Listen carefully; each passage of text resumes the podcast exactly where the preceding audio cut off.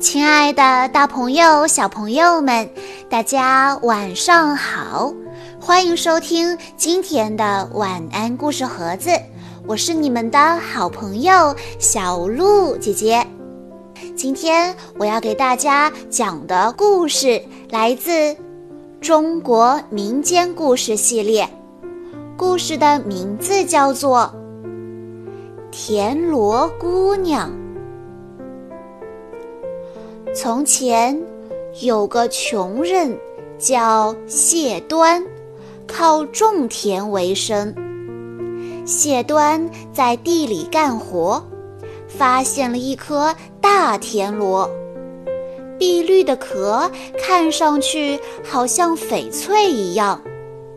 谢端就把田螺带回家，放在水缸里养了起来。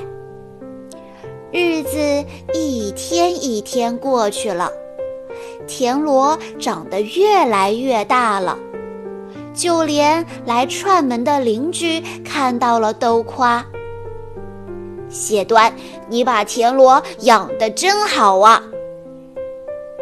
这天天气很好，谢端一直忙着在地里除草，直到太阳落山才回家。路上，他觉得肚子又饿又疼。谢端一拍脑袋，叫起来：“哎呦，早上的饭都吃光了，今天晚上要饿肚子了。”等他推开家门一看，咦，桌上摆满了香喷喷的饭菜，还在冒着热气呢。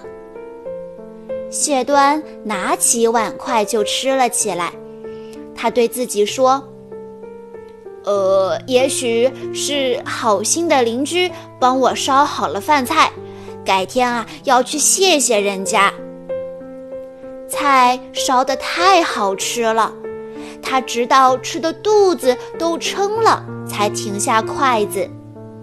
谢端吃饱了，打了个哈欠，上床睡觉了。一连几天都是这样。这天，谢端专门带了吃的去邻居家表示感谢。邻居家的奶奶笑眯眯地说：“我没有帮你做饭呀，不是有个姑娘在帮你收拾家里吗？带过来给大娘看看呐。”谢端觉得很奇怪。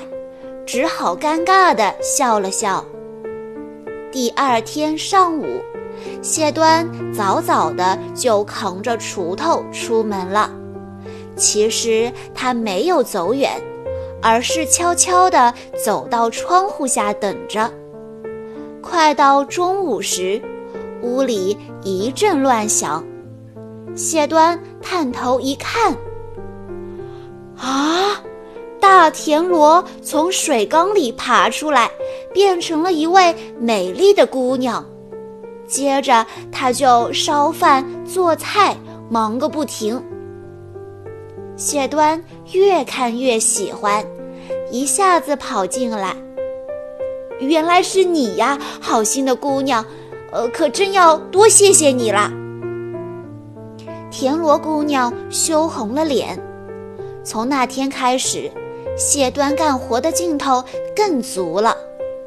不久，谢端就和田螺姑娘结了婚。田螺姑娘做饭、织布，样样在行。周围的人都夸谢端有福气，娶了一位勤劳善良的好妻子。只有一个人不高兴，他就是马黄金。气死我了！这个穷小子竟然娶走了我的田螺姑娘。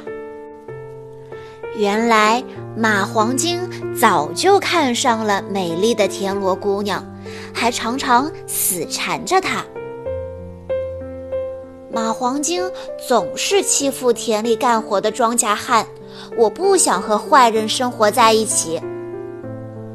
原来马黄金也想娶田螺姑娘。但是被田螺姑娘拒绝了。马黄精把身体扭一扭，想出了一个坏主意。谢端非常喜欢田螺姑娘，他专门请人给田螺姑娘画了一张画像，就连下地干活，他也要把妻子的画像带到田里，边看边干活。有一次，马黄金趁谢端不注意，刮起一阵大风，田螺姑娘的画像飘飘悠悠，吹得不知道跑到哪儿去了。哎呦，我的画像，我的画像！谢端叫起来。他追着画像跑了很久，却怎么也追不到。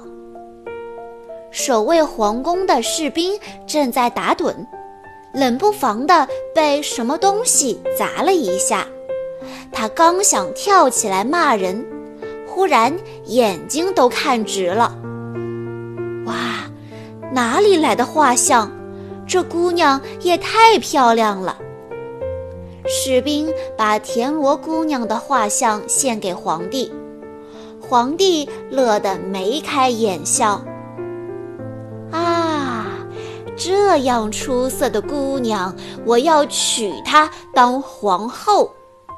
说完，就派士兵四处寻找，把田螺姑娘抓进了皇宫。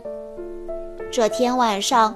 谢端梦见了田螺姑娘，她还是像以前一样漂亮，只是脸上都是泪水。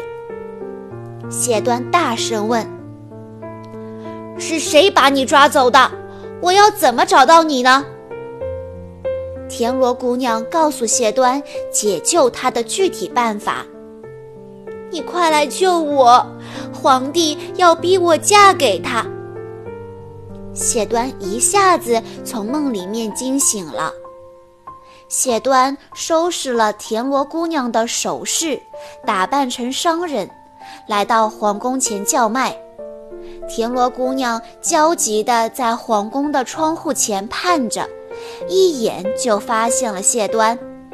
她要皇帝亲自去向谢端买首饰，然后就答应成亲。皇帝乐滋滋地跑了出去。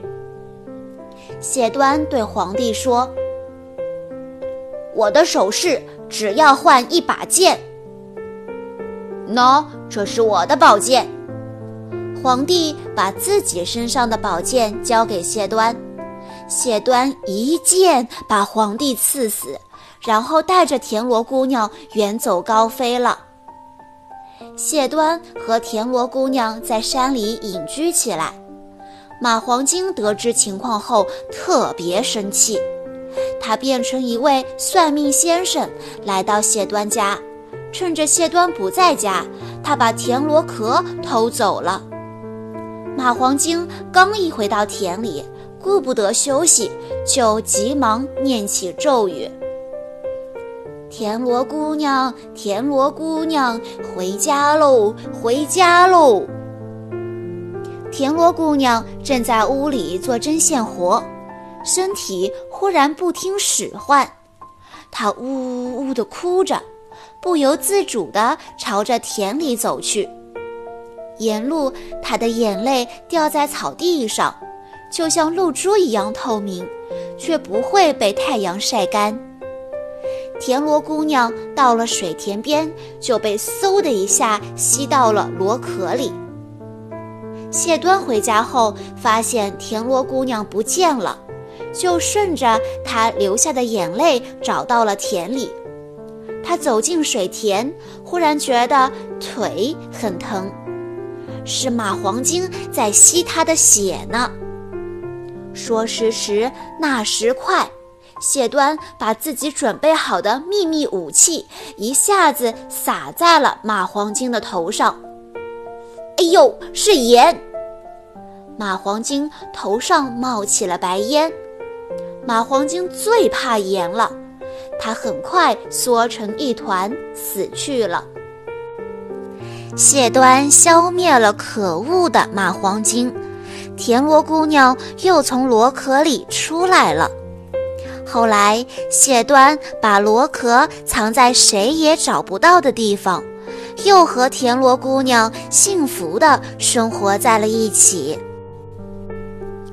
小朋友们，以上就是田螺姑娘的故事了。现在我们常常用田螺姑娘形容一个人勤劳、善良、默默的奉献。好啦，今天的故事到这里就结束了，感谢大家的收听。更多好听的故事，欢迎大家关注微信公众账号“晚安故事盒子”。也欢迎家长朋友们添加小鹿姐姐的个人微信号：三幺五二三二六六一二，我们下一期再见喽。